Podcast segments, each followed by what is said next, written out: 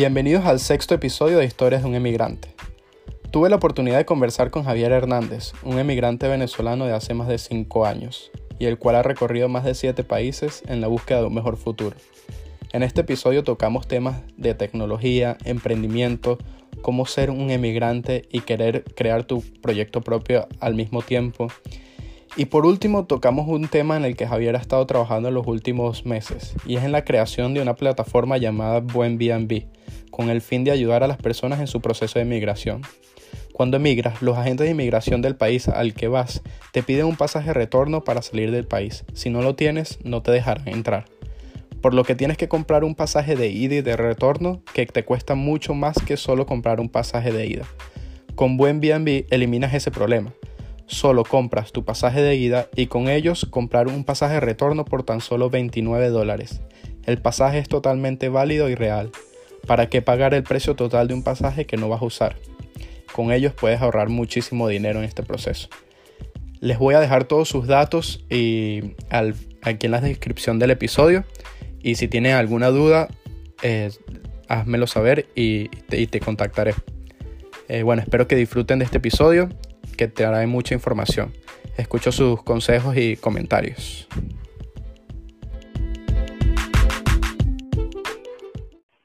Hola a todos, Bienvenidos al sexto capítulo de Historias de un Emigrante. Eh, en este capítulo quería hacer algo un poco diferente.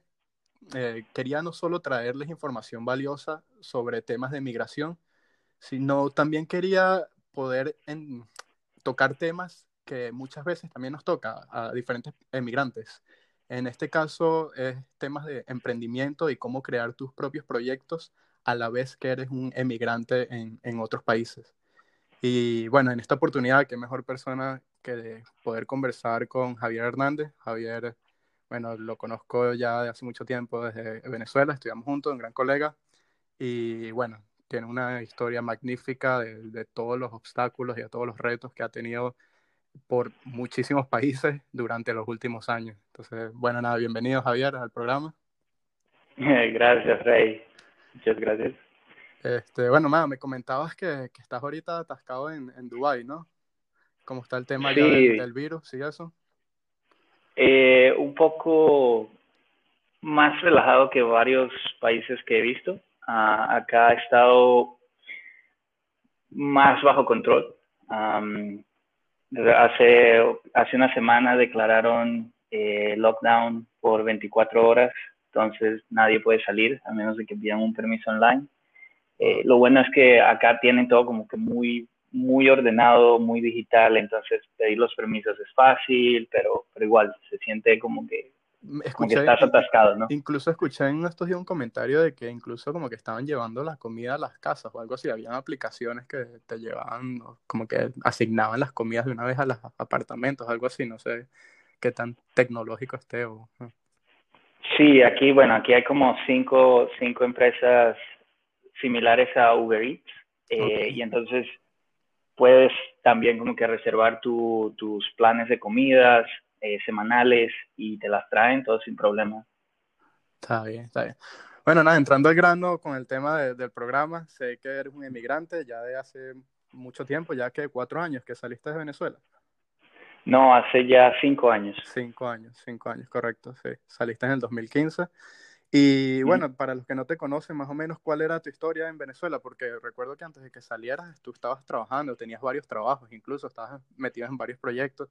Entonces, ¿cómo fue, qué proyectos estabas haciendo y, cómo fue esa decisión de, bueno, ya, decido dejar todos estos proyectos y de verdad que esto no vale la pena y decido irme? Sí, este, bueno, nada, yo me gradué de la Universidad Central con un título de ingeniero mecánico y empecé a trabajar en una empresa de fábrica de, que fabricaba yates. Okay. Pero realmente la forma como manejaban la empresa no me gustaba mucho. Allí duré ocho meses y el tema es que yo soy como que muy conflictivo. No soy el, no, no me gusta seguir a cosas que siento que no van bien. Es decir, la empresa para la que trabajaba no estaba haciendo las cosas correctamente, tenían un problema administrativo cerca de 5 millones de dólares en deudas y no querían invertirle más a la empresa a pesar de que tenían clientes, entraban nuevos clientes, usaban ese dinero para que sí invertir en otras cosas que no eran los yates. claro, Y eso a mí nunca me gustó, ¿no? Entonces, que, que, que, que era algo muy común en Venezuela también, de esos tiempos más que todo. Sí, eh, era horrible. Em, yo de allí renuncié. Ya yo había aplicado para, para irme, había aplicado a una universidad en Finlandia, que se llama La Peranta University of Technology. Recuerdo, sí, recuerdo. Y entonces apliqué allí uh, cuando estaba ya como que mi último mes de trabajando en esa empresa de yates, ¿no? Y apliqué y bueno, nada, vamos a ver qué sucede, ¿no? Me decidí salirme de la empresa y, y de ahí conseguí otro trabajo uh, con una empresa que trabaja haciendo proyectos para la empresa petrolera, para la industria petrolera. Ok. ¿Proyectos de qué tipo? ¿Qué, qué, eran? Eh, estábamos haciendo por ejemplo, tanques de almacenamiento de petróleo y de agua. Okay. y, y, cuando aplicas a Finlandia, a la Universidad de Finlandia, ¿qué, ¿qué, te hizo buscar una universidad en Finlandia? O sea, ¿cuáles fueron tus motivos para decir, bueno, voy a aplicar una universidad en Finlandia? Bueno, eso es interesante. resulta que Finlandia para ese momento tenía la política de que así fueras extranjero, no tenías que pagar absolutamente nada. Era nada más pagaba 100 euros al, al año y listo, más nada. No necesitabas ningún otro tipo de, de o sea, no importa tu estatus migratorio ni nada. Ni no, no, no, no. Entonces, y aparte la universidad en la que, a la que apliqué es, está bien rankeada, era buena, es buena. Em, y por eso decidí, mira, no tengo dólares, no tengo nada, lo que tengo son unos pocos ahorros de mi familia y ese es como que el mejor país al que puedo ir. El estilo de vida me gusta, se, ve, se veía bastante cómodo y no es un país caro realmente. Ah, entonces, nada, me ah, pareció que era la mejor opción. Creo que eso es muy tabú, ¿no? Que la, mucha gente piensa que esos países nórdicos son todos muy costosos. No, no sé el caso de Finlandia, pero al parecer. Sí, todo, toda la gente cree que son muy costosos, pero la verdad, cuando estás ya, ya ves que no es tan caro. Uh, por ejemplo, yo pude, yo allá vivía bastante cómodo con menos de 600 euros al mes. Eh, e incluso me podía ajustar hasta 400, pero si quieres estar un poco más cómodo, 600 es como que... Bueno, está bien. Sí, eso está bien, o sea, es un precio, un precio razonable. Ajá, y luego aplicas a la universidad y, y ¿qué pasó luego de eso? ¿Te dieron alguna respuesta inmediata o tuviste que esperar mucho y mientras eso, ¿qué estabas haciendo? No, tenía que esperar cerca de seis meses y entonces yo nada más apliqué a una universidad, fue como que esta o ninguna. Porque también habían varias universidades en Finlandia, pero esta es la única que me gustaba, que me atraía y por eso apliqué solo a esa. Y nada, fueron casi sí, seis, seis, ocho meses de espera por la respuesta. Y entonces decidí buscar otro trabajo en el, en el entretiempo y fue como caí en esta última, esa última empresa en la que trabajé, que era haciendo cosas para la industria petrolera. Ok, ok. Y bueno, luego pasan esos nueve meses, ya en el 2015 te llega tu respuesta, te aceptaron en la universidad, si, mal no recuerdo, sí. ¿correcto? Sí, pero, o sea, cuando yo estaba en esta empresa de petróleo, yo allí nada más eh, que, que, hacía estos, cuestiones, estos proyectos para la empresa petrolera, la industria petrolera, yo ahí estuve nada más por cuatro meses y algo que no me gustó en este en específica, en específico, era que, primero, hay una política no hablada, digamos, de como que de aceptar eh, el acoso sexual. Por ejemplo, los directivos siempre estaban diciendo bromas a las mujeres como que, ah, esta noche nos vemos y tal, jugando, digamos. Y, eso a mí, eso a mí siempre me incomodó, incluso en la empresa anterior también era así. Y creo que es algo súper tóxico que todavía está en nuestra cultura y tiene que erradicarse y aparte también la forma como el liderazgo funcionaba no me gustaba. Yo soy mucho de innovar, automatizar y el trabajo que hacíamos era muy, muy repetitivo. Y lo primero que yo empiezo a hacer es como que automatizar mi trabajo, de manera que yo no tuviera que repetir nada, sino que ejecuto un programa y eso me automatiza todo y no tengo que hacer nada. Y me reduce mi trabajo, que me tomaba una semana, a solo dos horas. Claro. Fue una yo llego con, pues. Sí, exacto. Yo llego con esto, esto lo estaba trabajando mientras todavía me asignaban como que proyectos de la empresa, yo estaba trabajando esto en, paralelo, ¿no? Y un día se lo, se lo voy a mostrar a mi jefe y le digo, jefe, mira, hice este, esta aplicación que automatiza todo mi trabajo. Si lo ponemos en todo, toda la oficina, creo que podemos reducir el tiempo que nos toma. Nos tomaba normalmente tener un diseño unos dos meses. Yo le decía que, mira, eso lo podemos reducir de dos meses a una semana, a una semana y listo. El jefe llega y me mira y llega, me mira los ojos y dice, mira, chamo, yo aquí soy el jefe. Tú a mí no me puedes decir cómo hacer mi trabajo. Así que haz lo que te estoy diciendo y no sigas con esto. No, oh, cuando yo oí eso, dentro de mí está... Oh, Hasta aquí llegué. Esto fue, esto fue la gota que derramó el vaso. Sí, sí, sí. Y justo como dos días después es cuando me llega la, la respuesta de la universidad de que fue aceptado. Bro, yo duré un mes más en esa empresa yo no hacía absolutamente nada. Lo que estaba haciendo eran tutoriales de cómo, cómo automatizar otros procesos y demás. Empezar a aprender finlandés. sí, me la pasaba oyendo la radio de Finlandia como para acostumbrarme al acento de ellos. Y, y, no hacía nada por la empresa. De verdad, para mí ya esta empresa que, que desaparezca. Lo cómico es que no han desaparecido y bueno, están metidos en cualquier chanchullo que tú puedas imaginar. Si van a mi LinkedIn, LinkedIn pueden ver qué empresa era. Ah, no les recomiendo a nadie trabajar allí. en ninguna empresa en general en Venezuela, muy pocas empresas yo diría que, que son valiosas. Yo soy muy crítico de eso. Em, y nada, desde ahí, cuando salgo de la empresa, lo último que hice fue ir al recursos humanos y decirle lo que pasó con, con ese jefe y la señora de recursos humanos estaba impactada, como que, wow, eso no puede ser y tal. A fin de cuentas nada pasó, el tipo sigue siendo el, el jefe de todo y bueno, la verdad que, que, se, que se vayan a... Bueno, o sea, que eso fueron, eso fueron sus últimas excusas ya como decir, bueno, ya, mira, aquí como que no hay nada que hacer, no tengo futuro, ya estoy decidida, la, la universidad me da un, una, una plaza en, la en, en, el curso que quiero hacer y dijiste ya. Sí, exacto. Aparte mi sueldo eran cerca de 16 dólares al mes, una empresa que generaba cerca de 80 millones al año de dólares. Eh, y, y ellos trabajan para empresas afuera, proyectos afuera, y están usando mano de obra de Venezuela, pero pagándoles miserablemente. Entonces, no, esto aquí no tengo futuro, no puedo hacer nada, tengo que irme, me sale esa oportunidad, listo, me voy. Claro. Y cuando le comentas a tu familia que te ibas a Finlandia, que bueno, obviamente un país súper lejos y que no era tan fácil de, regresar a casa o de ellos poder ir, o, sea, ¿qué, te dicen ellos? ¿Siempre te apoyaron o tuviste también temas ah, complicados con mm. ellos en el principio? No, la verdad siempre me apoyaron muchísimo. Eh, mi mamá estaba súper contenta, mi papá también, muy orgullosos siempre me apoyaron en esta idea. De hecho, ellos siempre habían querido que yo me fuera del país. Y cuando mm. me sale esta oportunidad fue como que listo, lo que tengamos que hacer lo hacemos para que te puedas ir y nada, te puedas establecer en un país que de, donde realmente puedas crecer. Claro, claro. Y cuéntame de Finlandia, ¿qué tal esa experiencia en Finlandia? Llegas, bueno, ya empezando por el clima, creo que era uno de los primeros retos, ¿no?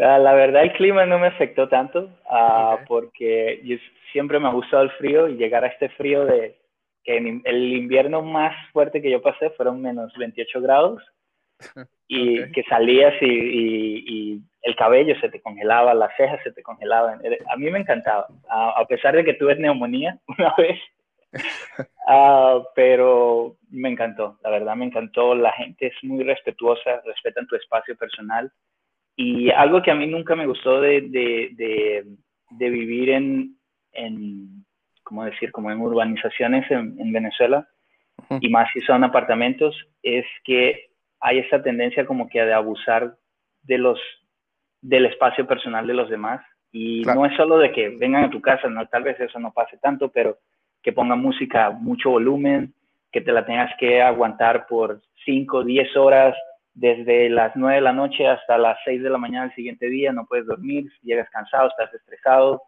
Eso a mí nunca me gustó. En Finlandia eso no pasa para nada. Hay unas reglas de ah, convivencia, imagino. Muy, muy, sí, muy, muy estrictos. Y si lo van a hacer, lo hacen muy pocas veces y siempre es notificando, siempre es preguntándole a todas las personas en los edificios si, si te pueden dejar o no. Si alguien dice que no, ya está, no lo puedes hacer. Entonces, eso me, me, encantó, de esa actitud de, de respeto, ¿no? Y de, de, valorar el espacio personal de cada quien. Eso me encantó de, de la cultura de allá. O sea que bueno, por lo que escucho, eh, entonces fueron como muchas cosas positivas al principio, pues. ¿Y algún factor negativo que recuerdes de esos primeros meses de Finlandia, o que tú decías, wow, que esto es un reto, es difícil o...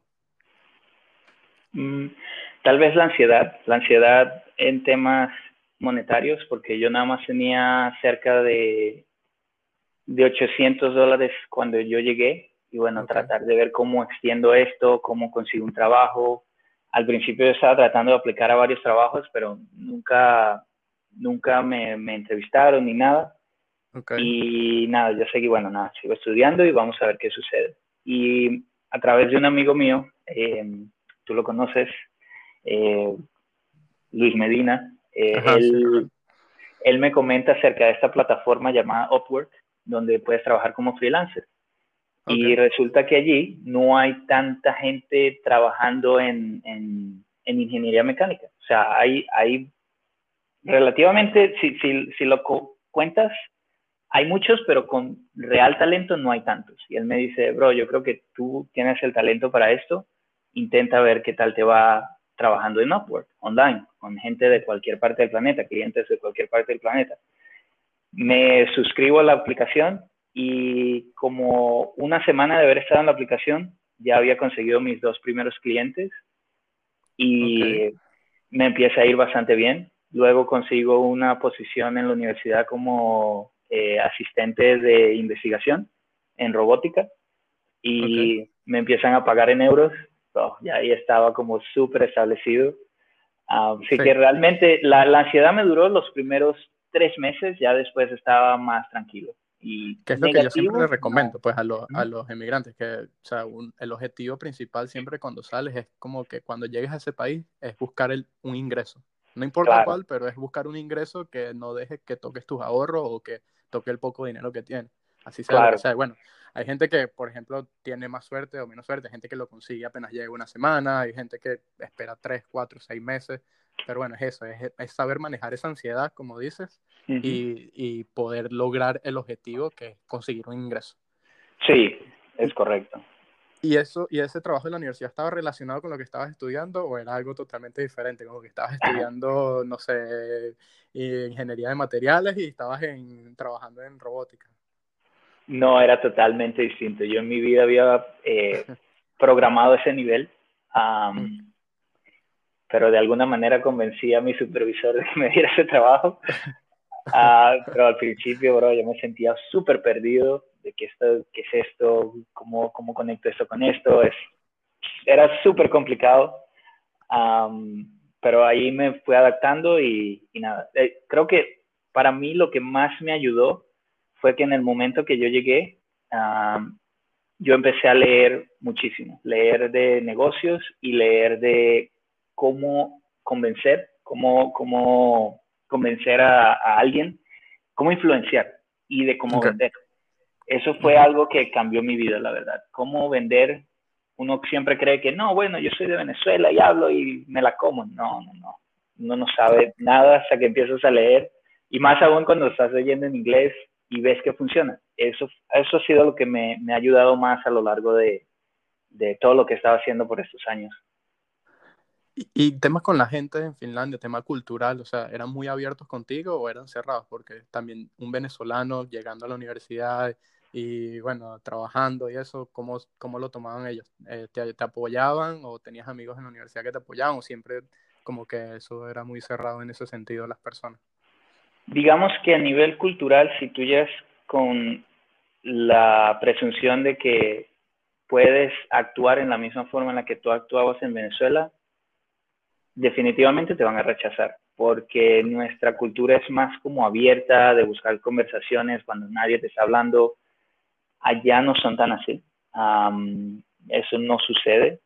Eh, cada quien te respeta, pero tampoco está tratando de, de, de, acercarse a ti. Entonces, la forma como te acercas a una persona, tienes que tomarlo con, con calma, con cuidado, no, no tomar ninguna señal como negativa, porque realmente ya no son, no, no tienen ese mismo, ¿cómo se dice? Approach, uh, ese, ese mismo proceso de cómo, cómo hacer amistades, ¿no? Ah, ok, ok. Es muy distinto en Finlandia. Y en general, allá eh, eh, en la universidad en la que yo estaba, había muchísimos extranjeros y casi toda la gente de Europa era así, son reservados, tienes que llevarlo con calma. gente más de, de, Latinoamérica, habían algunos, que sí, de Brasil, de Colombia. Ah, te entendías mejor, pero eh, para mí no fue problema. O sea, yo nunca tuve problemas así para conectar con gente de otras culturas. Y esto, ¿cómo, cómo lo llevas? Tienes que llevarlo con calma. sí. Qué sé, yo creo que también eh, tiene que ver mucho con la actitud de uno. Pues si uno tiene la actitud de querer también ser abierto y de querer también adaptarse a la cultura donde tú estás llegando, también eso es importante. Pues no pretender simplemente que puedo comportarme como me he comportado siempre y así me tienen que aceptar. No, sí, mantener tu identidad, pero al mismo tiempo, poco a poco ir adaptándote a ellos, pues, y, encontrar un balance. Claro. Y, y sí, bueno, si recuerdo cuando me comentabas que estás en Finlandia, eso creo que Finlandia fue también ese país donde te dio y te motivó para empezar como a emprender, ¿cierto? El tema de meterte en startups, emprender, en cómo crear un proyecto propio, porque también tengo entendido que Finlandia es un país que apoya mucho eso, o sea, que tiene muchos, este, ¿cómo se dice? Apoyo financiero, apoyo del gobierno, apoyo de universidades para que la gente joven eh, creen sus propios negocios y, y, los apoyen en ese sentido. ¿Es correcto, no? Sí, sí. De, de hecho, eh, muchos de mis amigos, ellos siempre tenían que si sus proyectos de investigación en la universidad y eso lo tomaban y creaban empresas con eso, iban al gobierno, el gobierno casi de, de 100 aplicaciones que 100 personas van a hacer, ellos van a probar en promedio el 98, 98 de esas 100. Ah, porque siempre están apoyando todo lo que sea innovación, todo lo que sean nuevas ideas, ellos siempre están invirtiendo en eso. Entonces, no es tan difícil si tienes bien pensado cuál es el plan de negocios y qué innovaciones estás trayendo al mercado, qué cosas nuevas estás trayendo al mercado y por eso yo también me empecé a meter más en ese mundo de emprendimiento, a pesar de que, no a pesar de, em, porque también era algo que me motivaba bastante. Yo no quería, yo no me veía como un empleado, mm, porque no soy muy bueno siguiendo órdenes y me sentía más como que, ok, lo que tengo que hacer es crear mi propio, mi propio negocio y empezar de allí, no buscar un trabajo como tal. Claro. Y bueno, y, eh, y, entra un obstáculo más, porque también de uno, o sea, ahorita en los últimos años se ha dicho de, bueno, sí, hay muchos emprendedores, muchos, pero eso también no es tan fácil, pues también eso trae millones de obstáculos, retos, este, investigar, aprender, este, bueno, reducir gastos, porque es, consume muchos gastos el crear una empresa y eso es lo que mucha gente no cree, no entiende o simplemente cree que, bueno, tengo una idea y se va a dar y, me voy a hacer millonario y ya. Entonces, ¿cómo hacías ese balance entre, bueno, estoy lidiando con los problemas de inmigrantes y estoy lidiando con los problemas de querer emprender un proyecto? Ah, a ver, al principio yo era muy, muy, ¿cómo se dice? Naive como que creía que mis ideas iban a triunfar porque, ah, soy, soy genial. Ah. Te ilusionabas muy rápido de las ideas que tenías. Exacto. Y eso me llevó a bastante catástrofes, muchos, muchos eh, fallos. Y a fin de cuentas, algo que entendí con mi primer año emprendiendo, cuando empecé a hacer eso de emprender y eso, me, lo primero que aprendí es de que no me debo enamorar de mis ideas, de que no debo creer que mis ideas van a triunfar hasta que alguien las compre. Y al, principio era distinto, yo lo veía como que no, tengo una idea y eso se va a vender. No. Ah, y de ahí eso empecé a cambiar mi, mi, mi, percepción de todo el mundo del emprendimiento, de que no es fácil, obviamente no lo es. Uh, muchos, cuando vemos estas noticias de que ah, esta empresa levantó 5 millones de dólares, todo el mundo cree, ah, qué fácil, qué cómodo, qué sencillo. No es así muchas de esas, yo he conocido varios emprendedores también que, han levantado dinero así y es gente que conozco que ha estado luchando por tres años, que no tenían sueldo, que estaban viviendo en, el, en un cuartico arrimados o en la casa de sus padres, tratando de ahorrar al máximo y sus ideas cambiaban de una semana a la otra, iban cambiando y cambiando y cambiando, iterando, buscando nuevas formas de cómo vender su producto. Eh, toma muchísimo esfuerzo, la verdad. Y es fácil rendirse en ese mundo uh, cuando algo no funciona. Ahí lo que, lo que siempre funciona es la perseverancia. Eso es un, un buen, un buen atributo. ¿Y, ¿Y tenías a alguien que era como tu mentor o algo así en Finlandia que te ayudaba más o menos a guiarte cómo hacer las cosas? O... Tuve varios mentores, sí, un profesor de la universidad que eh, teníamos muy buena relación. Eh, y aparte, gente del mundo del emprendimiento, que es inversionistas, con los que siempre tenía conversaciones, pero como tal un mentor fijo, no, no nunca tuve un mentor fijo, siempre, siempre fue como que hablando con distintas personas y así es como fui aprendiendo y agarrándose pequeños piezas de motivación de, todas las personas que he conocido en mi trayecto. Está bien, está bien. Entonces, bueno, para, para, vamos a ir resumiendo. Entonces, llegaste a Finlandia, estás estudiando, empezas a emprender. ¿Cuánto tiempo ha pasado de ya de todo esto que ya tu primera empresa, o sea, tus primeras ideas fueron a través de una empresa que se llama Presensor, correcto, sin mal no recuerdo, sí. y era más del tema de diseñar o crear productos de ingeniería o piezas o, o cómo es que era el primer concepto que no recuerdo muy bien. Bueno, antes de eso, ya yo había tenido otras ideas. Había una que se llamaba Trolley Green, que era un, como una, un carruaje que iba detrás de tu bicicleta y la idea era de que pudieras ir a hacer mercado en tu bicicleta. Recuerdo, sí, recuerdo.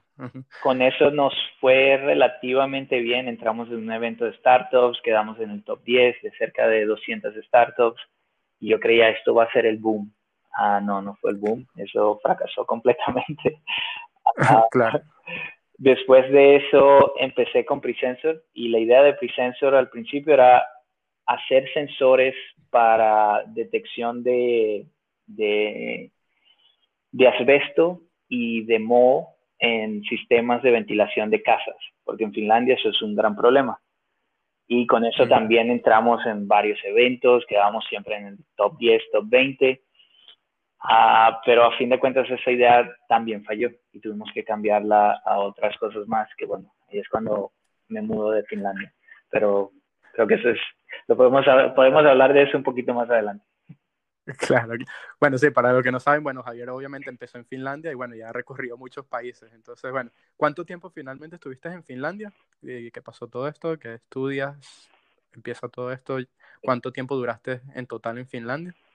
En Finlandia duré en total tres años, pero fue intermitente, porque uno de los clientes que luego de un tiempo, cuando estoy en Finlandia, como el primer año que llevo en Finlandia, uno de mis clientes era de Australia eh, y él hacía unas bicicletas especiales para gente que corre, que les gusta correr. entonces, cuando entro en ese proyecto, casi que las primeras dos semanas trabajando le gustaba mucho mi trabajo y me dice, Javier, ¿qué te parece venir a China y ayudarnos con, con nuestro proceso de producción? Yo le digo, por supuesto, count me in. Y claro. ahí me fui a, a, China por cuatro años, estuve en Shenzhen. Uh, por cuatro meses, ¿no? Eh, cuatro meses, sí, cuatro meses.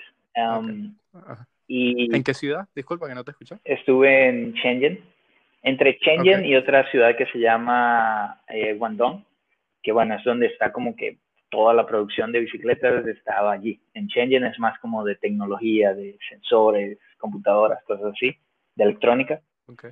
Y bueno, fue un impacto de ver también cómo la gente de allá trabaja. Yo siempre había oído de que no, la gente de China siempre trabaja de más, eh, hay esclavos, hay todo este, esta, esta, esta... Otro tabú. Sí, eso, otro tabú más de y la verdad cuando estás allá ves que no es así realmente. La gente tiene también su forma de, de, de trabajar calmada. Uh, uno siempre cree que, son, que están trabajando como esclavos. No. Um, no podías hablar del gobierno. Eso sí. Eso sí estaba okay. off limits. Eh, algo que me pareció muy interesante de China es el tema de de marketing digital es bastante, bastante invasivo. Por ejemplo, yo tenía un televisor en, la, en el sitio donde yo me estaba quedando, había un televisor. El televisor se prendía cada tres horas por sí mismo, se prendía solo y me mostraba un, un advertisement de, de, cosas, que sí, de un, de un show de teatro o de una venta de electrónica, de cosas, de cualquier cosa que se les ocurriera, que, o sea, bro, yo ya Y no había manera de desactivar. Y no había bueno, manera de desactivar. Desconectarlo, obvio, pero...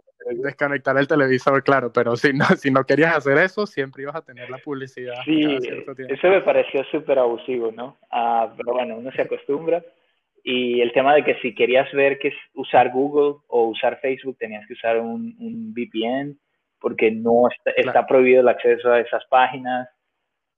Ellos tienen sus propias aplicaciones que son parecidas a eso. Sí, algo que me pareció cómico es que, por ejemplo, si querías ver porno, no podías tampoco porque está prohibido por el gobierno. Es súper raro estar en esa cultura, ¿no? o sea, que sí, tiene sus restricciones. Pues, o sea, como país, bueno, sí, te cumplían sus horarios y eso, no eran tan esclavos, pero bueno, sí tenían restricciones en otros. Sí, sí, sí. Em, pero sí, fue, fue muy buena experiencia. Después de eso yo vuelvo a Finlandia y duré como unos cuatro meses en Finlandia y de ahí me mudé a Sri Lanka por cuatro meses más. Que, ¿A través de la misma empresa o u otra empresa? No, ahí fue una decisión que tomé con, con mi novia para ese momento, de que queríamos vivir en algo distinto y bueno, como yo realmente no necesito estar en ningún lugar porque mis clientes todos eran online, y mis ideas de emprendimiento para ese momento todas habían fallado, decimos, mira, no, no tenemos nada que hacer acá en Finlandia. Va, yo no había completado mis estudios, although, uh, a pesar de todo, pero como no estaba viendo clases, ya nada más me faltaba mi tesis, decidimos, nada, vámonos, vamos a ver qué tal nos va por allá, a disfrutar también, conocer una nueva cultura. Y sí, nos fuimos a Sri Lanka, vivimos en una ciudad llamada Weligama, que es en el sur. Okay. Y fue muy buena experiencia, la verdad. Ah, ¿Y alguna idea de por qué ese país? O sea, ¿de dónde salió la idea de ese país específicamente? ¿Habías ya visto más o menos de qué iba el país? O... No, la verdad no, no había investigado para nada. Ah, fue, vino más que nada por mi novia. Ella había encontrado este programa que se llama Esmena, que es como un programa para nómadas digitales y ellos están en varios países. Y ese era, para ese momento, ese era su primer país. Ya ahorita ellos tienen como seis países en los que hacen ese programa. Y el programa originalmente es por dos semanas, entonces, pero nosotros nos quedamos los cuatro meses por, por nuestra propia iniciativa. Y por eso fue que fuimos hasta allá, pero después ya estábamos por, por nuestra propia cuenta. Ok, ok, entiendo, entiendo. Y pasan esos cuatro meses y, qué tal, y qué tal la cultura en Sri Lanka y qué tal la gente y todo yo no he visto gente tan respetuosa, o sea, diría que muy similar a Finlandia, me pareció, porque es gente que respeta también tu espacio, ah, excepto cuando vas a los mercados populares, ahí sí no respetan tu espacio, ahí sí es, vas caminando, señor, señor, compre, compre, sí, 5, 10 eh, rupias, 20 rupias esto. Eh, eso era lo único invasivo, pero de resto a nivel de, de, de la gente común, no, te respeta muchísimo. Hay, hay mucho respeto hacia... ¿Y con los idiomas maneja mucho el inglés? Sí, se habla bastante inglés. Ah, ellos allá tienen creo que cuatro idiomas, pero casi todos hablan inglés. Ah, en algunos momentos tienes que hablar como que más simplificado, uh, porque no hablan tan bien, pero, pero sí, en general te vas a dar a entender. Ok, ok, bueno, sí, para la gente que escucha, que está pensando una alternativa, bueno, Sri Lanka suena como, como una buena opción. Es muy, muy barato. Está, bien. Ah, bueno, mira, si es barato, es una tremenda opción. y están allí cuatro meses. Y siempre trabajaste fue con tus temas de freelancer, ¿no? Nunca trabajaste en una empresa en Sri Lanka ni No, no, no, no. Estaba, allá traté de, de conseguir como que mm, empresas que hicieran manufactura de ciertos productos para ver qué pudiera yo comercializar, pero nunca trabajé para nadie ya. Todos mis clientes son online, así que no, no tuve que buscar trabajo. ¿Y qué pasa después de esos cuatro meses que dicen, bueno, mira, ya, no, esta, este plan no es lo nuestro. Mm, nos devolvemos a Finlandia y para ese momento, como ya tenía tanto tiempo sin realmente ir a la universidad, me faltaba solo la tesis, ya yo estaba trabajando y no quería, no me sentía como que, ok, si obtengo ese título no va a cambiar nada porque a, mis clientes online a ninguno le interesa de dónde vengo, ni, ni de qué universidad me gradué, ni qué grados, ni, qué nivel de estudios tengo. Mm, decidí, mira, no necesito ese título, así que fuck it, vamos a, a irnos por nuestra cuenta y me empiezo a dedicar a freelance y full time, sin ir a la universidad más, ni siquiera lo notifiqué si salía o no. Y tuve la suerte de que un cliente que, que, había tenido desde que estaba en Sri Lanka me, me, informa de que ellos habían levantado un dinero en Estados Unidos, de inversionistas, habían levantado cerca de 900 mil dólares. Y me dicen, mira, tenemos que empezar ya a de lleno con el producto, porque para ese tiempo yo solo estaba haciéndoles a ellos como que conceptos, no cosas funcionales. Y nada, les digo, mira, estoy en Finlandia, Finlandia es un país barato, eh, los sueldos acá son bajos, porque ellos estaban establecidos en San Francisco, en Estados Unidos. Allá el sueldo mínimo para alguien que trabaja en tecnología o en ingeniería, mínimo 8 mil dólares al mes, mínimo. Y eso es un sueldo feo sueldo malo, que probablemente no vas a tener muy buen talento. En Finlandia con 3.000 euros al mes tienes muy, muy buen talento. Y, y nada, yo les digo, mira, vénganse a Finlandia y vamos a tratar de establecer esto en, en Helsinki o, en alguna ciudad de acá de Finlandia.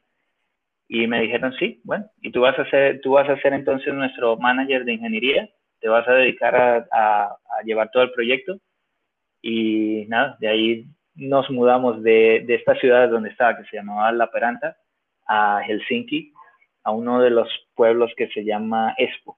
O sea, Helsinki está, piensa que está dividido en varias, varias pequeñas ciudades.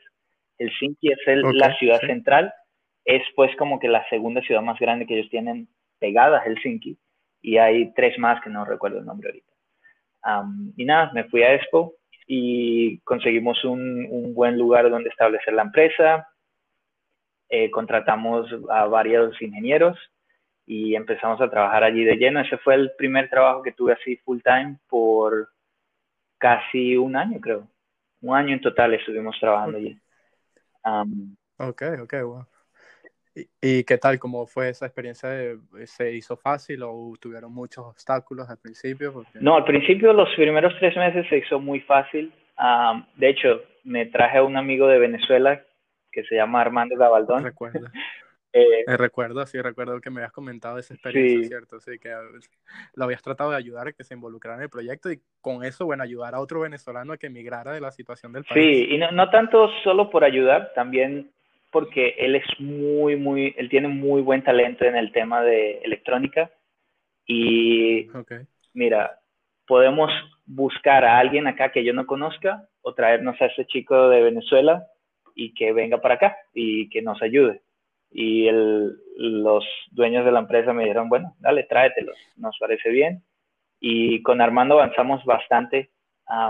luego Armando se tuvo que ir y empezamos a tener problemas en la empresa por, porque el funding no era suficiente, o sea, la, cantidad de dinero que, que, adquirimos la estuvimos quemando muy rápido, entonces de allí se empieza a poner todo más lento, a un punto en el que ya yo también no me sentía seguro económicamente y decido, mira, yo no puedo seguir, entonces voy a dejar el proyecto y sigo por mi cuenta. Y aparte, para ese momento ya yo había estado desarrollando mis propias ideas para para lanzar mi propio negocio, mi, mi propia startup.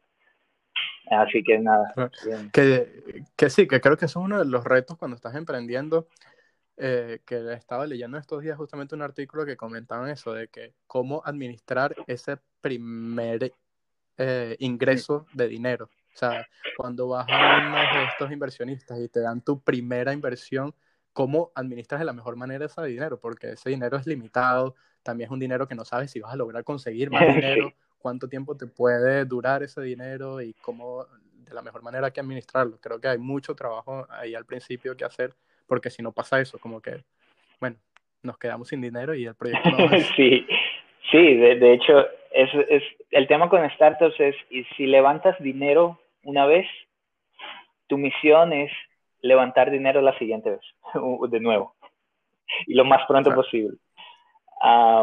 y bueno, nosotros no tuvimos tanta suerte para el momento en el que yo estaba trabajando y por eso decidí, nada, mira, no puedo seguir. Sí. sí, como que no solo confiarte de que hubo un ingreso, sino que más bien seguir buscando por más ingresos y nunca parar de eso, pues como que nunca perder ese objetivo. Exacto, exacto. Entonces, por eso, como yo veía de que el riesgo era casi el mismo, de seguir allí o de empezar algo nuevo por mi cuenta, decir, nada, prefiero tomar el riesgo yo solo y, y ver qué pasa.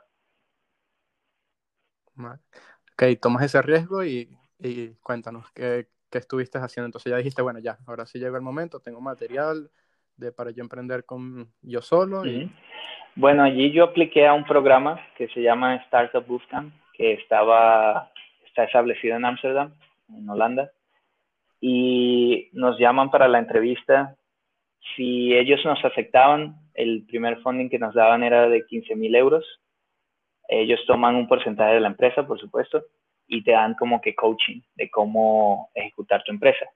A ellos les gustaba mucho nuestra idea, que para ese momento había evolucionado de hacer sensores, que no vimos mucho avance en eso, y lo cambiamos a hacer, a, dedicarnos a hacer predicciones para la industria de construcción como la startup con la que yo estaba trabajando anteriormente hacía impresión 3D para construcción, ya yo me había familiarizado bastante de cómo funciona esa industria y no me gustaba para nada. Me parecía que era muy, muy ineficiente y de que podíamos, eh, me di cuenta que podíamos, usando eh, el poder de automatizar muchos de los procesos, podíamos hacer todo más eficiente y salvar muchísimo dinero para las empresas de construcción. Y al a la gente del programa de Startup Bootcamp le gustó esa idea y nos aceptaron en el programa. Que bueno, yo, yo había traído a Reinaldo, Reinaldo fue parte del equipo y, y otro amigo que se llama Andrés González. Y nada, nos aceptaron. Sí, recuerdo, ahí, ahí, fue donde me involucré yo con, con, con, tus ideas, que fue cuando me llamas un día y me dices, bueno, mira, tengo un proyecto de construcción, como que yo también estoy involucrado aquí en el tema de construcción en Londres, y bueno, la primera llamada recuerdo que fue como una entrevista que me hiciste y diciéndome cuáles son todos los problemas que tienes el día a día, qué es esto, cómo se hace esto. Y entonces como que fuimos, poco a poco fuimos desarrollando ese tema y, y yo nada más expulsar todos los problemas que tenía en mi día a día y tú lo fuiste captando y lo fuiste todos poniendo como una idea y luego fue cuando me llamas, bueno, mira, ahora este programa está haciendo este uno, o sea, están haciendo el programa en Londres. ¿te animas a hacer algo de, de, eso, de presentar esta idea en el programa de Londres? Y creo que ahí es donde algo que sí coincidimos tú y yo y, y muchos con los que estudiamos era que como que nuestra filosofía también, y creo que es una que a mí me ayuda mucho como inmigrantes de como que decir sí, pues a todo, como que no importa qué tan grande sea el reto, no importa que, como que siempre decir sí y bueno, y buscar después las soluciones o buscar las herramientas que te ayuden a lograr esa meta, pero es como, como tú lo dijiste, pues como que siempre te llamaron para ir a China, bueno, sí, me voy a China, a Sri Lanka, me voy a Finlandia, como que, y de ahí es donde van saliendo las oportunidades. Sí, la, ahora que lo, que lo mencionas, ¿no? Uh, algo que para mí cambió mi vida realmente, uh, cerca del 2014, 2013, no, 2014. ¿Tú recuerdas esta película que se llamaba Sí, Señor, creo que es, con Jim Carrey? Ah, sí, sí. Yo antes de eso siempre acostumbraba a decir no. Por ejemplo, me invitaban a fiestas, me invitaban a ir a lugares y yo siempre iba a decir no, no, no. Y después de que vi esa, esa, esa película, me motivé a empezar a decir sí. Y bro, de verdad mi vida ha cambiado. Desde eso cambió muchísimo. Y bueno, ya ahorita también, decir sí ha cambiado muchísimo mi vida. Es que sí, creo que lo difícil al principio es la incertidumbre, obviamente. ajá, digo que sí, pero no lo sé hacer, ok. Pero luego que logras controlar esa incertidumbre, ya, bueno, ya dije que sí, ahora voy a buscar solucionar y voy a buscar hacer esto que funcione como sea, porque ya me comprometí. Entonces ya agregas ese otro tema que es el comprometerte y, bueno, dar el resultado. Y ya ahí las cosas van saliendo. Claro, y recuerdo que, bueno, ya ahí te involucras en ese programa y fue el programa que te logró que te mudaras a, a Holanda, ¿cierto? Sí. fue cuando dijiste, bueno, de Finlandia me mudo a Holanda y voy a ver que con este proyecto, a ver qué, qué tal se va dando la Sí, Ámsterdam, cuando nos mudamos a Ámsterdam por, por ese proyecto, de que nos aceptaron en ese programa de aceleración, al principio estaba muy, muy motivado, me encantaba el equipo que, que teníamos, pero en un punto, yo creo que también ese ha sido mi punto más bajo eh, de mis últimos cinco años. y fue, fue, un momento bastante difícil. Después de mi primer mes allá, todo empieza a ir en, en bajada. Después de que todo había estado viniendo bien por los últimos dos años, llegó a Ámsterdam y las cosas empiezan a ir en reversa. No, tú recordarás el, el, problema que tuvimos, para la gente que nos escucha, nosotros, eh, Reinaldo, Andrés y yo, éramos muy unidos, hablábamos cada cuánto, pero en el momento que ya estábamos en la empresa, las cosas para mí empiezan a cambiar porque yo siento, sentía de que tenía esa presión de que ahora no soy solo yo, sino que tengo gente que también depende de mí. Y eso me empieza a afectar muchísimo porque no estábamos teniendo el progreso que queríamos, no habíamos logrado captar la atención de ninguna empresa realmente, o sea, todas las empresas que, íbamos a hablar con, ellos, había interés, pero no el interés de que sí, dámelo ya, les pago. Ah, no, no había esa tensión, era como que, ah, suena bien, pero, pero no, no, realmente no me interesa. Y eso a mí me empieza a deprimir bastante, a un punto en el que yo seriamente estuve pensando por al menos un tiempo, pensaba en, cosas negativas, como incluso suicidio, ah, estaba muy deprimido y tuvimos un problema entre nosotros tres, eh, Reinaldo y, Andrés, ellos eran cofundadores conmigo, conmigo. Y dentro de esa depresión yo sentí que lo, lo, mejor para mí era como que nada más alejar a la gente en vez de traerla a que estuviéramos juntos y tratar de ver cómo salíamos de esa debacle que estábamos pasando. Y en esos momentos de debilidad es cuando tomé esa decisión de que, mira, no, eso no está funcionando. Reinaldo, Andrés, vamos a separarnos.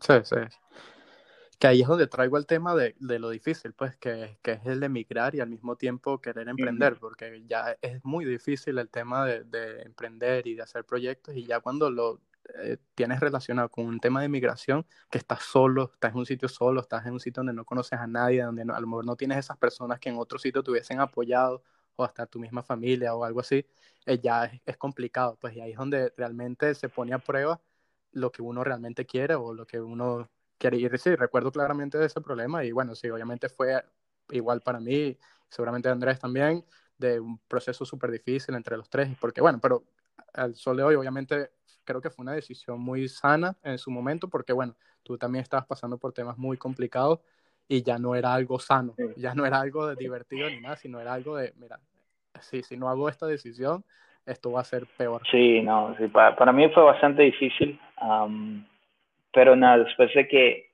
pasa lo peor, eh, la empresa como tal realmente no, no, tiene ningún progreso y después de que termina el programa uh, de Startup Bootcamp, ya... Que duraba tres sí, meses. Sí, duraba tres meses, pero yo me quedé por más tiempo en Amsterdam. Um, ya nos habíamos separado. Um, y ya yo estaba solo. nosotros habíamos contratado a un interno, pero ya su, su término se había terminado y estaba solo con mi novia y nos ponemos a ver nuestras opciones, ¿no? ¿Cuánto nos queda de ahorros? Nos quedaba como, nada más como 2.000 euros. Y en, Holanda nada más la renta ya eran 1.500. O sea... Sí, ya se iba todo el dinero. Y no tenía clientes para ese momento, no, no tenía opciones y nos podemos analizar, mira, ¿qué podemos hacer? A ver, yo puedo empezar a hacer freelance de nuevo, tratar de levantarnos, pero en Amsterdam no lo podemos hacer. Tampoco podía volver a Finlandia porque mi permiso de estadía se había, había expirado ya. Y nos podemos analizar, mira, ¿qué podemos hacer? ¿Qué opciones tenemos? Y yo lo primero que hago es me voy a Airbnb, me pongo a ver en dónde están las casas que sean más baratas, las rentas más baratas, y resulta que las rentas más baratas están casi todas hacia en el área de Europa del Este o en Latinoamérica. Okay. Y tengo esta discusión con mi novia, mira, ¿qué, qué, te parece Europa del Este? Y ella dice, no quiero frío. Y yo, ok. ¿Qué te parece México? México me gusta. Y nos fuimos a revisar los tickets, no eran muy caros. Uh, fue en total como 600 por los, por los dos, que es súper barato. Ok. Y sí, está bien. Sí, y decidimos tomar esa decisión, mira, vámonos a, a, México y vamos a ver qué pasa. Vamos a ver qué pasa en este trayecto. Eh, y el plan era tú solo trabajar tú y ella, bueno, esperar y ver cómo conseguía algo. Sí, mi, mi novia para ese momento, ella también había estado, había tenido como su, digamos, se sentía perdida porque no, ella se graduó de la universidad y tuvo un trabajo en la universidad, pero después de eso ella se dio cuenta que era, no es lo que le gustaba y estaba tratando de reencontrarse consigo misma. No, no había estado trabajando, tenía algún que sí, un trabajito aquí y allá, pero cosas muy simples que no traían muchos ingresos, entonces era solo mi ingreso, ¿no? Solo, solo lo que yo pudiera traer a la mesa. Um, cuando nos mudamos a México, uh, ella todavía tampoco tenía ningún trabajo. Y yo lo primero que hago en México es ver, empezar a analizar cómo funciona México. Porque nosotros llegamos no a Ciudad de México, sino a una, a una, ciudad llamada Cancún, que es muy turística. Y empiezo a ver okay. qué problemas hay. Porque tenía esta mentalidad siempre de analizar qué problemas hay y cómo puedo hacer dinero a través de esos problemas. Antes yo lo veía más como, antes cuando empecé todo mi, todo mi proceso de, de pensar de forma empre, de emprendimiento, yo lo veía más como de que tengo una solución a algo que yo espero que sea un problema. Pero para ese punto ya lo veía muy distinto. Era qué problemas hay allí que yo pueda solucionar y la gente me pague. ¿Cómo los resuelvo? Cambió, cambió claro. mi forma de pensar. Y, y claro. Sí, invertiste tú eso, como tu manera de pensar, como en vez de yo buscar una idea, ¿por qué no ver cuáles son los problemas y yo proponer correcto, soluciones a los correcto. problemas? Y entonces... ¿Y cuáles eran los problemas Ajá. principales de, en esa área de Cancún? Sí, en Cancún, algo que yo me encuentro es que hay muchos lugares de, lujo en Airbnb pero el tema de la limpieza siempre era un problema para ellos, para la gente que tiene casas y propiedades en, en, estas áreas turísticas, cuando los tienen en Airbnb, el problema que ellos tienen es de que no pueden confiar realmente de que la persona que hace la limpieza, primero que la haga a tiempo y segundo de que la limpieza sea buena. Y un tercer problema que no era tan grande era que qué pasaba cuando no habían implementos de limpieza en la casa no tenían forma de, de, comprarlos, porque mucha de la gente que tiene propiedades en Cancún no viven en Cancún. Entonces dependían, dependían okay, de, claro. de, gente individual que fuera a limpiar la casa y si faltaban productos, esa gente normalmente no, no traía los productos. Y ese fue el, el, el problema que yo vi, okay, fue con la okay. limpieza, ¿no? Y empiezo... Entonces, de cómo entonces proponer una solución de que, bueno, las personas que tienen Airbnb, ¿cómo le ofrezco que ellos no tengan que gastar tanto tiempo buscando mm -hmm. quién les limpie o los productos, sino yo tener una plataforma que les facilite a todos los hosts de Airbnb. Mira, a través de mi plataforma yo te ayudo con todo el proceso de limpieza, te ahorras este tiempo de dinero, este eh, cantidad de tiempo y esta cantidad de dinero y, y es una Sí, correcto. Como para ellos era un problema porque cada vez que si tienes una persona que hace limpieza, muy probablemente esa persona limpia muchas otras casas que no son tuyas. Así que es imposible como que coordinar cuándo están disponibles o no. Son personas que tampoco usan ningún tipo de software como que para mantenerse en orden. Entonces puede que te digan que sí, te voy a limpiar tu casa. Ah, pero se me olvidó que tengo que limpiar otras dos. Así que no limpio tu casa hoy, sino la limpio mañana, pero tienes una entrada hoy, entonces necesitas urgente llegan los huéspedes, los huéspedes no les gusta porque la casa está hecha un desastre, ganas reputación negativa, pierdes dinero, le tienes que devolver dinero a la gente, es un desastre, es un desastre siempre. Um, y entonces mi idea fue nada, creo esta plataforma donde yo tengo a varias personas que sé que hacen limpieza bien, eh, la gente me paga un precio fijo que incluye ya los implementos de limpieza y un proceso de limpieza fijo. Es decir, esa gente que, que va a limpiar tu casa siempre la va a limpiar de una manera estándar. No es que, ah, porque siempre tienes okay. el problema también de que unas personas limpian distintas que otras. Unas no limpian los baños bien, otras no limpian eh, el frente de la casa, otras no sacan la basura, o si la sacan dejan las, las cestas de basura sin, bolsa. No hay un proceso. Entonces yo lo que creé fue un proceso claro de, de cómo limpiar cada casa. Y fíjate, eso, eso yo hago la página y el mismo día que la monto, yo, yo monté la página, digamos, como a las 11 de la noche de hoy.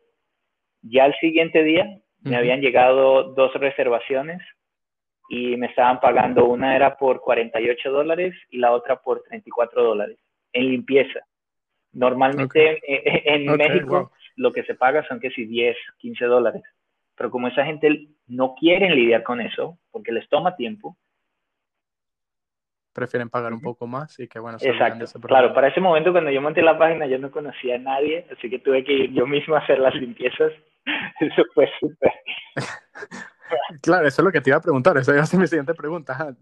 montas la plataforma, pero ¿de dónde sacabas la gente? Porque si no conocía. Pero al principio yo no conocía a nadie y nada. ¿Qué más? Me salen esas reservaciones, bueno, muy limpio.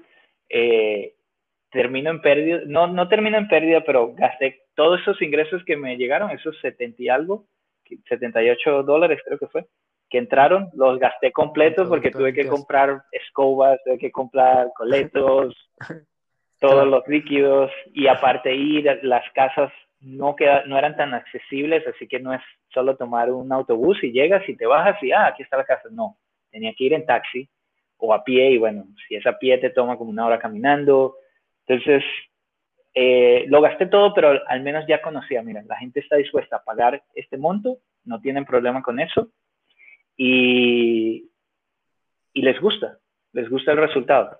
Yo no soy el mejor limpiando, pero bueno, hice mi mejor esfuerzo. y lo, lo, segundo que hago después de ese día fue buscar gente que pudiera limpiar. Entonces puse un, un post en Facebook eh, diciendo de que, mira, estoy buscando personal, que me pueda ayudar con las limpiezas. Y conocí también a una señora que trabajaba limpiando Airbnb específicamente para otra empresa, que tenía como 20 casas en, en, esa área turística. Y ella me dice que estaba muy interesada. Y nada, me los traigo y lo que hacía era, veía quién estaba disponible y lo asignaba a cada casa que nos, que nos reservaba. Y así íbamos. Sí, así me fue relativamente bien. En, en seis meses nos estuve operando de esa manera por cinco meses en total y en esos cinco meses eh, generamos ocho mil dólares en total. pero bueno, también la, forma como yo lo manejaba allí, que ese fue mi, mi, la otra parte que yo no había lidiado antes, era cómo lidiar con gente a la que tú le pagas un sueldo. Yo siempre lo veía con estos, esta óptica de tratar de ser justo y tratar de pagar de más. Y eso fue un grave error que yo cometí, porque yo estaba pagando muy, muy por encima de lo que pagaban toda, toda mi competencia, que no está mal, pero el problema es que mis ganancias eran muy, muy pequeñas. Entonces, de esos 8 mil, lo que a mí me quedaban era cerca de mil dólares, que bueno, entre renta, comida y moverme entre de un sitio a otro, ya se te va en, en nada. Eh, y eso, eh, habían sido 8 mil. De cinco meses, o sea que es menos. Son, son 200 dólares al mes. Había sí, producir mil, mil, dólares, exacto, 200 dólares al mes. Era muy, poco, yo estaba pagando muchísimo. Y eso cambia también mi óptica, de que mira, no es acerca de ser injusto o justo, es trata de, de pagar lo que puedas mantener pagando, porque luego de, de esos cinco meses, eh, el sitio donde estábamos viviendo se convirtió, esa ciudad convirtió en un problema porque los narcos empezaron a actuar muchísimo. Eh, habían muchos temas de tiroteos y tal, y el turismo bajó muchísimo, al punto de que antes teníamos que si cinco reservaciones cada semana, teníamos solo una, si acaso cada dos semanas. No, no habían tantos turistas. Entonces, cuando cae mi, cuando mi mercado cae, no tengo manera de cómo mantenerme, porque realmente no tenía ahorros y entonces tuve que despedir a la gente que estaba trabajando conmigo fija y a la gente que estaba temporal, como no podía proveerles trabajo, también les tuve que decir, mira, busquen otras opciones porque no, no, puede, no puedo ofrecerles más. ¿Cuánto personal tenías? Eh, tenía siete personas. En total. dos, dos de ellas, no, dos de ellas eran, fijas. Dos. y, y nada, de ahí cuando pasa esa debacle eh, en el en cómo, cómo estaba llevando el negocio, me di cuenta de que, mira, cuando empresas, las empresas, como empresa yo no debería tratar de ser bueno, sino tratar de ser justo, pero tampoco mm. es de que me doy de más, porque a fin de cuentas cuando ese tipo de cosas pasan, pasan, no tengo manera de cómo mantenerme a flote. Y, y, entonces de allí nada, decidí quedarme solo con, con esas dos personas que estaban fijas les ofrezco la opción de estar temporal, o sea, de que cada vez que hago una limpieza se las doy y, y mientras de que busquen algún otro trabajo fijo. A ellas les pareció bien, eh, fueron, me entendieron muy bien todo y lo aceptaron. Y entonces yo para ese momento nada más tenía dos clientes fijos. De antes tenía casi 10, ahora nada más tenía dos, que le salían bastante regular, pero igual no era suficiente como para que yo pudiera seguirme dedicando de lleno a esa, a esa, a esa idea. No era, no era rentable más. Y también sucede de que mi, mi estadía en México nada más puede ser por seis meses. Entonces ya me tenía que ir. Sí, como, turista. Entonces ya me tenía que ir.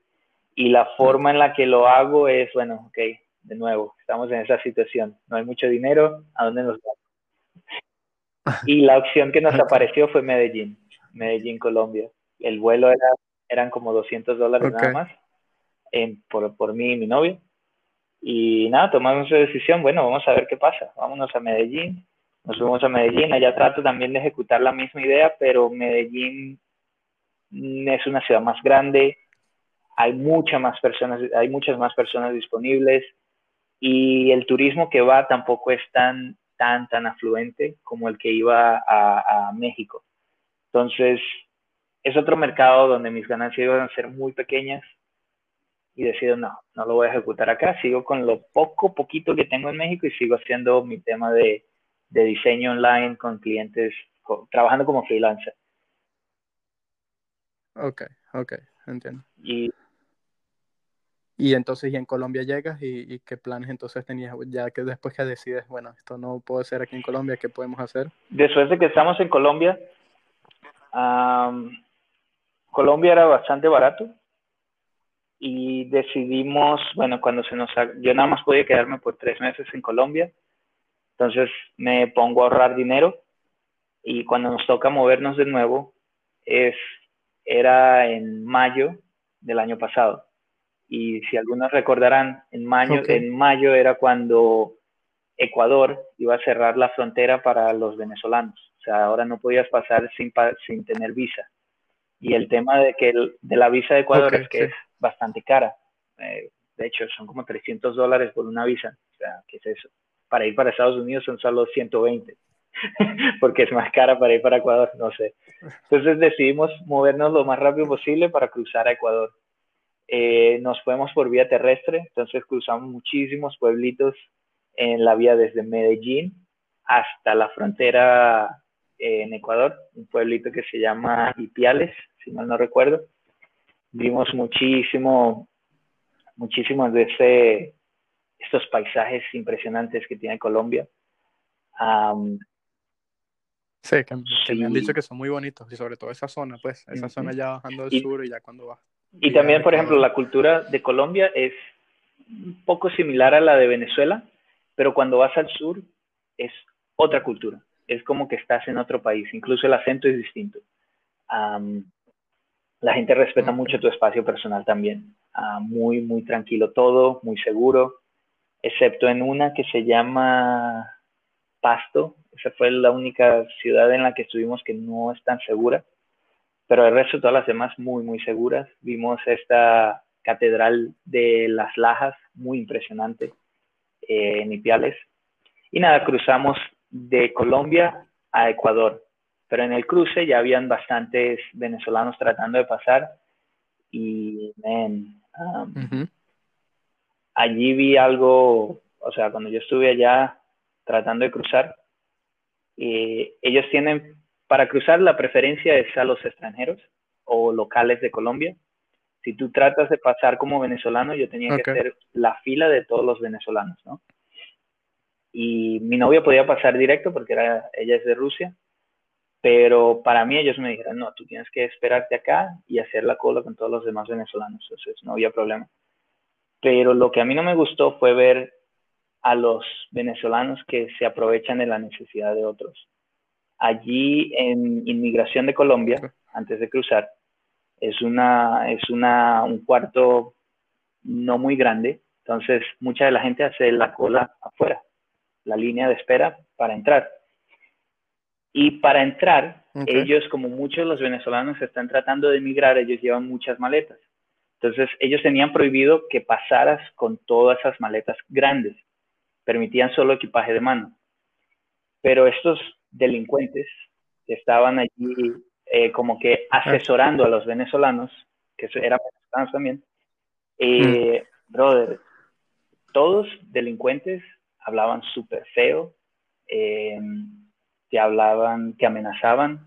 Ah, por ejemplo, yo llevaba puras maletas de mano, entonces yo las llevaba en la fila.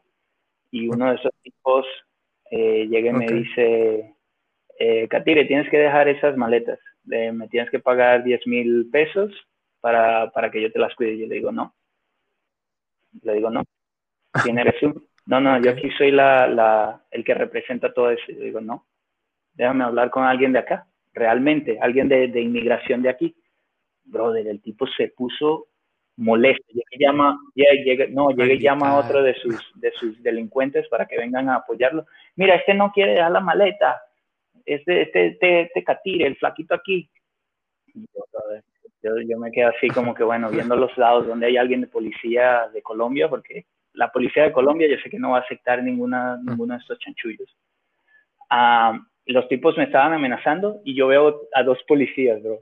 Les hago señas, hey, disculpe, oficial, ah, si pueden venir, bro. Esos tipos se quedaron callados y viéndome así como que, no, tú tienes que dar la maleta, pero así hablando más bajito y feo. Tienes que dar la maleta, oíste, porque no te va a pasar y si no, si no puede pasar, yo no te voy a ayudar. yo estaba asustado porque yo decía, bueno, si de aquí salgo y no hay policías, esta gente me va a apuñalar. o, algo, no sé, me secuestran o qué onda. Ah, llegan los, los, los oficiales de, de, la policía de Colombia. Les digo, disculpe, oficial, eh, estas personas me están diciendo que no puedo pasar con esta maleta, pero son pequeñas y según entiendo puedo pasar con maletas pequeñas. Y ellos dicen, sí, sí, no hay problemas con esa. Brother, los tipos se quedaron, se quedan, ah, no puede pasar con maleta pequeña. Ah, entendido, oficial, claro que sí. Ah, ya entiendo, ya entiendo, es que no estaba claro. Delincuente, o sea, la sangre me estaba hirviendo. Sí, me imagino que se aprovechan de la oportunidad. claro, claro. Eh, pero me imagino que habrá mucha gente que... Oh, muchísimo. De hecho, había un, chico delante de mí eh, que en lo que se van los policías, la maleta de él era de mano, pero un poquito más grande. Eh, y esos tipos llegan y le empiezan a amenazar de que no, tiene que dejar la maleta aquí, 10 mil pesos, si no, no puede pasar. Y, y, el chico dice, no, pero mira, él tiene maletas más pequeñas y dice, no, no, ese no es tu caso, tú tienes que dejar la tuya. Y él dice, no, no lo voy a hacer. Y le dice, llega un tipo de afuera, no sé si puedo decir malas palabras, no, no las voy a decir, pero llega y le llega gritando y le decía, tú vas a ver, te voy a destruir. No lo dijo de esta manera, lo dijo mucho más horrible, eh, lo voy a destruir y tal. Tú lo que eres es un tremendo, bueno, imaginarás todo lo que le dijo, bro. Todo el alfabeto, de todo el, diccionario de malas palabras se las dijo ese señor. Y el chico se sintió como tan amenazado de que llegó, bueno, ok, toma, 10 mil pesos. Pagó ah. los 10 mil pesos para agarrar las maletas. Brother, yo, o sea, yo viendo eso, yo de verdad sentí como que, tienen razón al cerrar, al pedirnos visa. Por esos delincuentes estamos pagando todos. Sí, sí, totalmente. Eh, exactamente, sí, le estamos dando todas las excusas perfectas para que el país nos, nos trate como, como merecemos con esas y Luego, bueno, nada. Y, llegas a Ecuador y llega. ¿cuál no, en, en Ecuador, de hecho, incluso. Seguir eh, eh, en Ecuador, cuando llegamos, no teníamos ningún plan. Eh, no sabíamos qué íbamos a hacer. Igual yo tenía mis clientes online, así que no importaba tanto. el dinero tampoco es que tenía mucho, pero estaba bien para, para sobrevivir, ¿no? Para estar cómodos relativamente. Entonces llegamos a una ciudad que se llama Cotacachi, eh, que a mí me encantó esa, esa ciudad, está entre dos volcanes enormes y muy, muy, mucha, mucha cultura. Y lo primero que trato de ver es cómo es el turismo que llega a Ecuador. Al tema de la gente que llega a Ecuador es también es que no es tan afluente. Entonces, los Airbnb tampoco podía hacer mi, mi negocio allí, que traté por un tiempo, pero tampoco se dio. Y decido nada, sigo haciendo freelance y vamos a ver qué más sale más adelante. Y para ese momento, cuando yo cruzo Ecuador, yo, yo había aplicado a una posición online de ser el, el cofundador de un chico que vi que tenía una startup venezolano. Y él estaba haciendo esta startup de pagos online para hacer remesas, remesas de, desde el exterior a Venezuela. Y, sí, él estaba viviendo en Cúcuta, Colombia, pero todo online. Y yo no sabía nada de él, nada más vi que estaba online y le, envié como que un mensaje, mira, me gustaría conocerte y ver si, si pudiéramos unirnos, ¿no? Él no responde sino hasta el momento en el que ya yo estaba viviendo en Quito. Y cuando me responde, me dice, hey, sí, vamos a tener una llamada, tenemos la llamada. El chico es muy, muy buena gente. Eh, tiene muy buena iniciativa, es muy, muy inteligente, aprendió a programar por sí mismo, eh, es de un estrato social bajo, pero a pesar de eso aprendió a programar, que es bastante impresionante.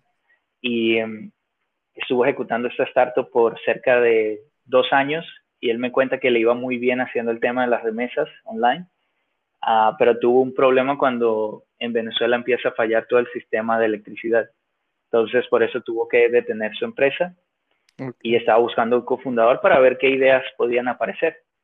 Y nada, conectamos muy, muy bien y decidimos unir fuerzas y empezar a trabajar juntos. Y la empresa se llama Unicen. Y hemos estado trabajando en eso desde entonces, desde que estaba en Ecuador. Y hasta ahora no. Sí. ¿Y de qué va la empresa? sí, bueno, para ese momento tratamos de empezar de nuevo con el tema de hacer remesas, pero el problema que encontramos es que en esos dos años que él estuvo laborando, que, él estuvo ejecutando esa, esa empresa, y él tuvo cerca de seis meses que no la pudo seguir ejecutando por los problemas de electricidad y de que se tuvo que mover de, Venezuela a Cúcuta, y en Cúcuta no estaba viviendo muy bien. Él tuvo que detener lo que estaba haciendo y en ese interín aparecieron muchas otras startups haciendo lo mismo y haciéndolo con, con, ganancias más bajas que las que él tenía. Entonces, para nosotros era imposible seguir en ese mercado. Y empezamos a buscar, bueno, ¿qué otros problemas hay acá? Y uno de los problemas que encontramos es, primero, gente que está en Venezuela y quiere emigrar, no tienen cómo pasar sus bolívares a dólares o a euros o a lo que quieran sin pasar por muchísimos problemas. Ellos no pueden hacer online, tienen que hacerlo con efectivo, lo cual es engorroso. Sí, a través del mercado negro, pues, o un conocido que le deposita. Y te pueden estafar muchísimo, muy, muy fácil. Entonces decidimos, bueno, vamos a crear las remesas, pero en reversa, como una opción para que te puedas salir de Venezuela eh, con tus bolívares transformados a la moneda que necesites. Y mientras estamos explorando esa idea, también encontramos un problema que se da mucho en Latinoamérica, que es que muchas de las tarjetas de débito que la gente usa online, que, que la gente tiene en Latinoamérica, no funcionan online. Entonces, si ellos quisieran comprar algún servicio online, no tienen forma de pagarlo. Y también para empresas que, que trabajan vendiendo software en Latinoamérica, si ellos quieren recibir pagos, por ejemplo, si yo tengo una empresa en Colombia y quiero empezar a vender mi software en Ecuador, no puedo porque no tengo opción de cómo esas empresas de Ecuador me van a pagar. Entonces, la única forma es que yo me tengo que registrar en Ecuador, crear una empresa en Ecuador y abrir una cuenta de banco en Ecuador. Y después, si quiero cambiar mi moneda de, ese dinero que tengo en esa cuenta de Ecuador a la de Colombia, me cuesta muchísimo dinero tengo que pagar impuestos en los dos países y es un proceso que toma al menos 10 días. Entonces es un problema. Entonces decidimos empezar a trabajar, que es lo que estamos haciendo ahora de lleno, en una plataforma de pagos que puedes pagar en cualquier moneda para, y puedes recibir esos pagos en cualquier moneda si trabajas online. y bueno, eso es en lo que estaba trabajando ahorita a toda potencia.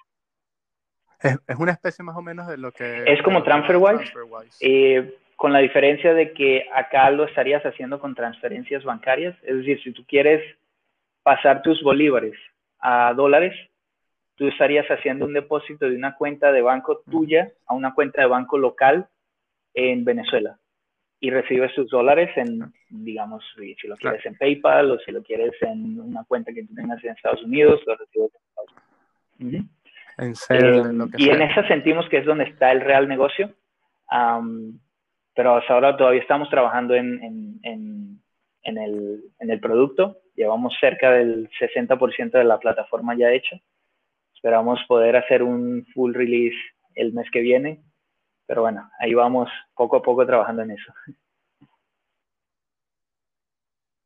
Bueno, eh, ahorita a esta altura mucha gente se preguntará, bueno, que han notado que has hecho muchas cosas y de muchos ramas diferentes, porque bueno, ingeniero mecánico, que trabajó en robótica, luego trabaja en bicicleta, luego hizo parte en construcción, luego productos de limpieza y ahora temas de programación sé que, bueno, obviamente te conozco y sé que una de las cosas que te ayuda es ser autodidacta y, de aprender por ti mismo, por tu propia cuenta.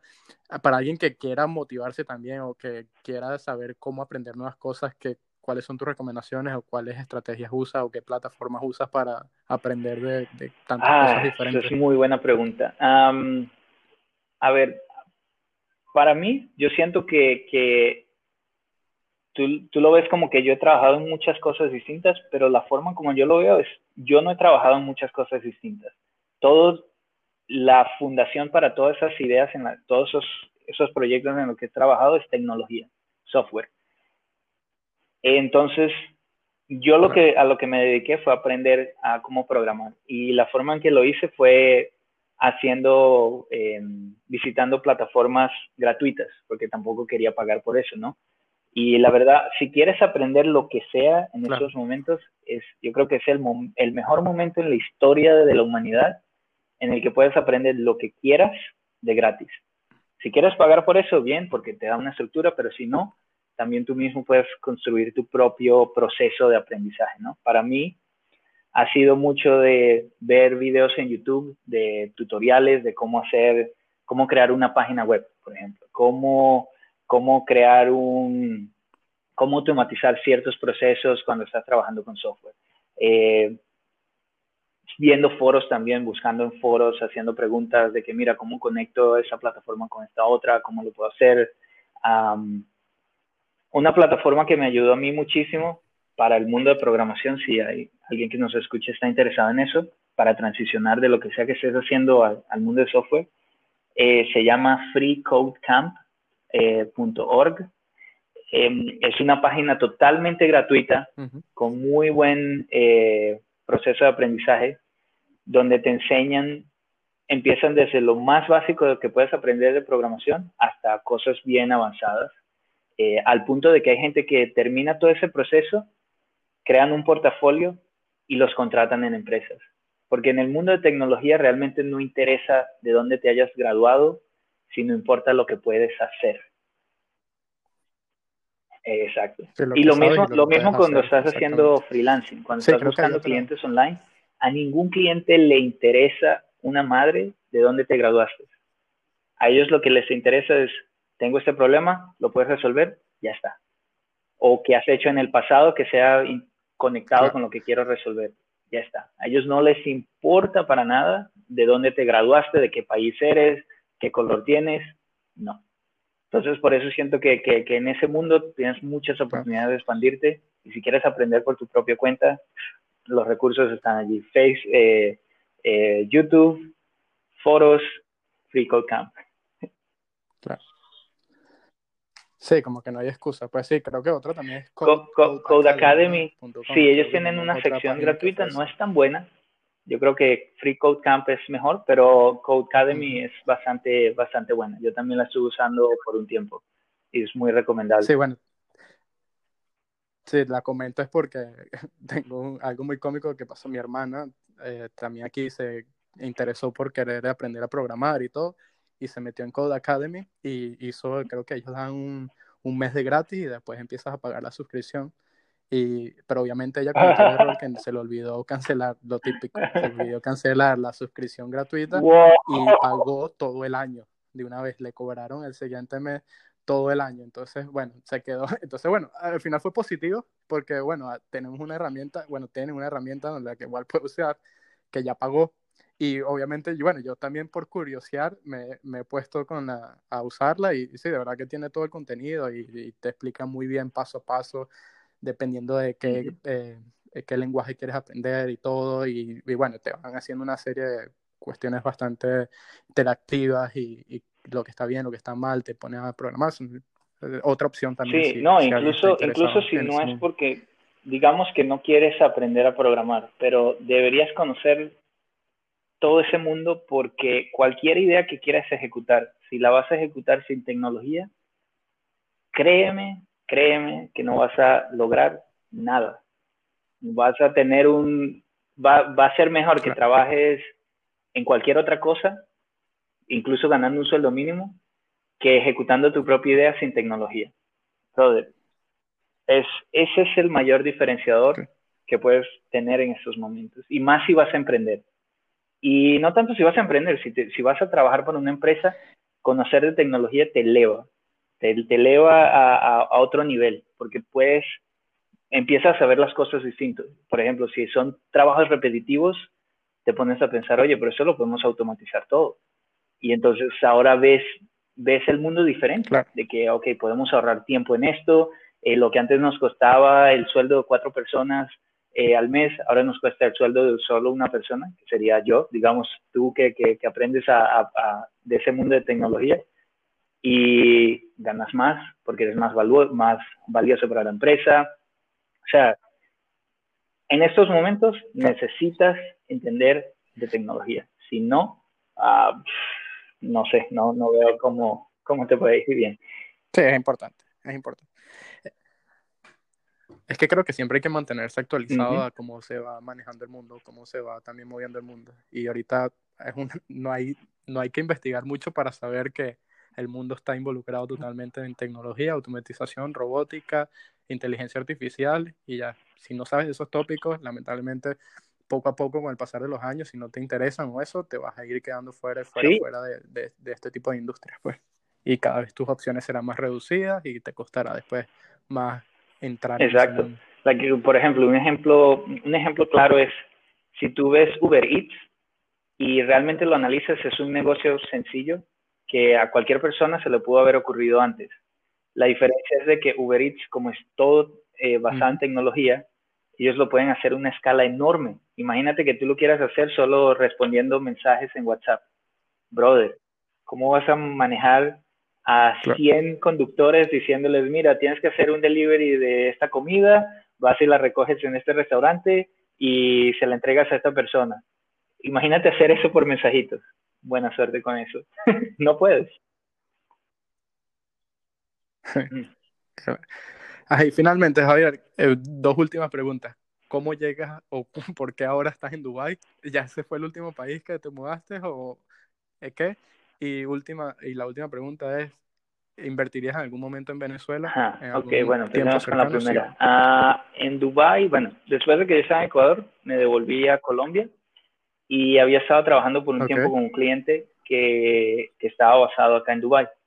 Y ellos entraron en un programa de aceleración acá y me invitaron de que, mira, necesitamos lo que tu conocimiento, entonces, ¿te puedes venir a Dubai? La respuesta obviamente sí, me voy a Dubai. y por eso vine. Era para un proyecto de desalinización de agua usando un dispositivo que solo usa eh, la fuerza del usuario, en vez de usar energía eléctrica, uh, que bueno, te cuestan, aquí en, en Dubái, por ejemplo, gastan billones de dólares generando agua para la ciudad, porque solo la pueden procesar con energía eléctrica.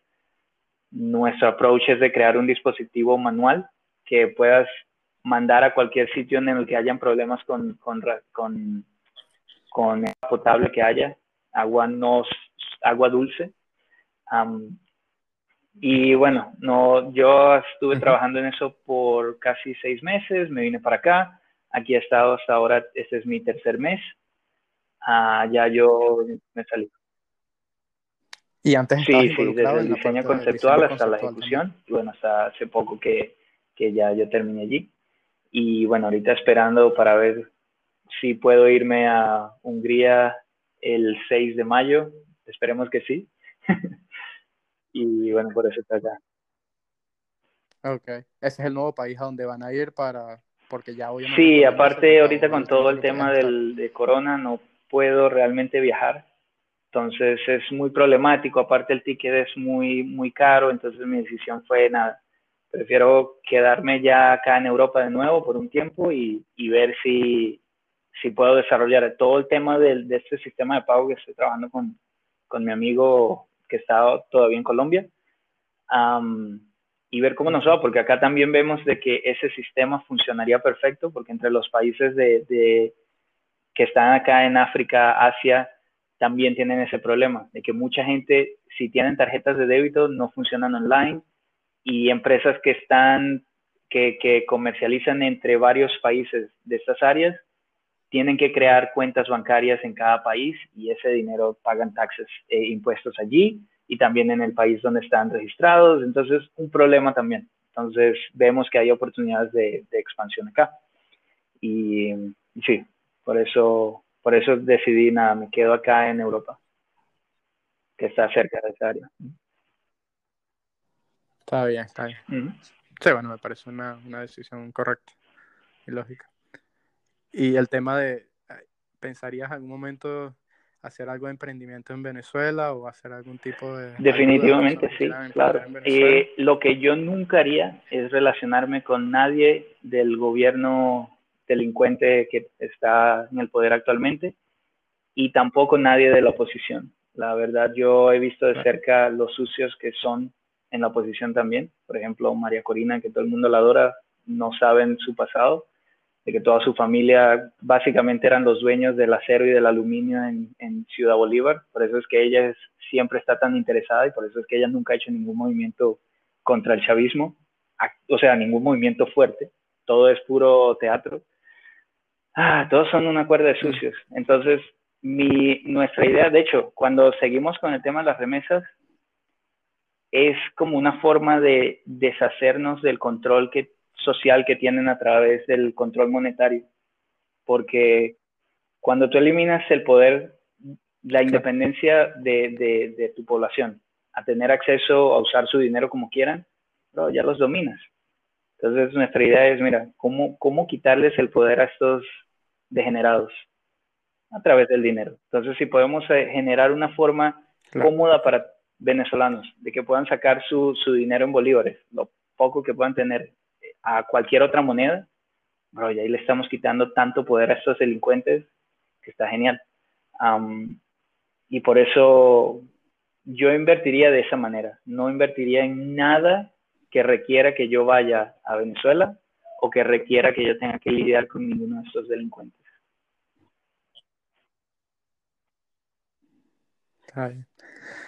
Bueno, nada, súper interesante la historia y bueno, creo que ha sido, hay demasiado material para muchísima gente que esté en estos momentos interesado en querer emprender o que tenga en su mente algún proyecto, alguna idea. Bueno, ya saben que el consejo siempre es ser perseverante, como lo ha dicho Javier, ser perseverante, vendrán momentos difíciles y tendrás que trabajar duro y ser constante y, y siempre buscar soluciones, soluciones y que en algún momento llegará alguna que, Perfecto, sí. que dará frutos. Y, y, bueno, y nada, gracias Javier por tu tiempo y, y, bueno, nada, todo el mayor de los éxitos y que, que sí. No, Reinaldo, muchísimas gracias por la oportunidad y espero eso le pueda ayudar a, alguna de las personas que nos escucha, um, le sirva de motivación o también de aprender de cosas que no deberían hacer o cosas que deberían hacer, um, espero le sea muy valioso. Bueno, bro, hasta luego. Está bien, gracias pues.